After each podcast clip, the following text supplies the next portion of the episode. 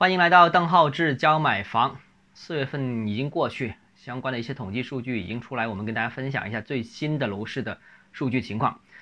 这个根据某机构统计啊，四月份广州一手住宅成交了是一万零七百多套，环比上涨百分之八，单月成交套数继续维持在一万套以上的这样一个水平。这个一万套以上，基本上说明广州楼市仍然保持强势。这个成绩是在四月二号广州第一轮楼市调控升级和四月二十一号第二轮楼市调控升级之后，呃取得的，所以呢，这个也符合我之前的预测。我说过了嘛，广州楼市不会横盘啊，这只会小的观察一下。那现在观察的情况还是不错的啊，大家还没太多真的只只看不动，真的有看也有动啊。呃，这个之前呃已经分析过了，那我们就不赘述了。那上个月底。广州土地市场的一次盛宴，我们之前分析过啊，卖了很多地啊。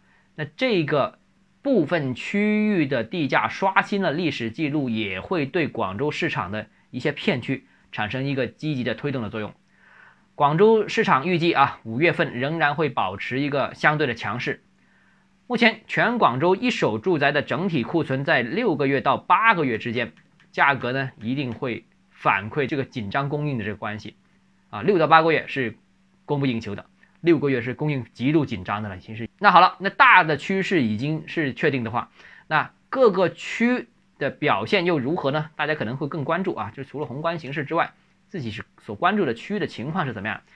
接下来跟大家呃重点各个区域简单聊一聊啊。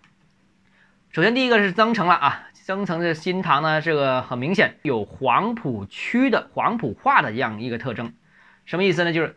增城四月份整个增城啊，四月份成交了接近三千套，非常厉害，环比大涨了百分之二十三，占全市整体成交量的百分之三十左右。那增城是广州十一个区当中的一个，十分之一都不到，但是成交量就是到三成了。为什么这么厉害呢？就一增城的供应量充足，第二黄埔持续缺货，黄埔缺货再加上预售证发放速度相对放缓。导致了大量的需求被迫从黄埔外溢到周边区域，其中外溢往东走就是新塘了，所以新塘是承接了大量的黄埔的外溢的这样一个购买力。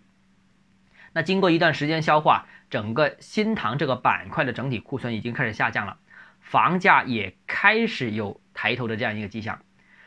呃，目前新塘核心区啊，就是一些高端的洋房项目的均价，我说均价不是不是最高价。均价已经是超过了三万五千块钱一平方，是大幅领领先增城其他区域、其他板块的这样一个水平。那新塘后市，我相信新塘市场会走出一个独立的行情，它不会跟随整个增城走，啊，整个增城可能会相对低迷点，但新塘可能会越来越多的显现出黄埔化的特征，就是价量齐走啊，但这个只是限于。增城的新塘这个板块啊，其他板块我相信可能还是以平稳为主啊。这个现在还没完全回血嘛，是吧？那这是增城的情况。那还有天河、黄埔、南沙，我们明天跟大家继续讨论啊。如果你个人购房有疑问想咨询我本人的话，如果你有商务合作需求的话，都添加邓浩志教买房六个字拼音首字母小写这个微信号 d h e z j m f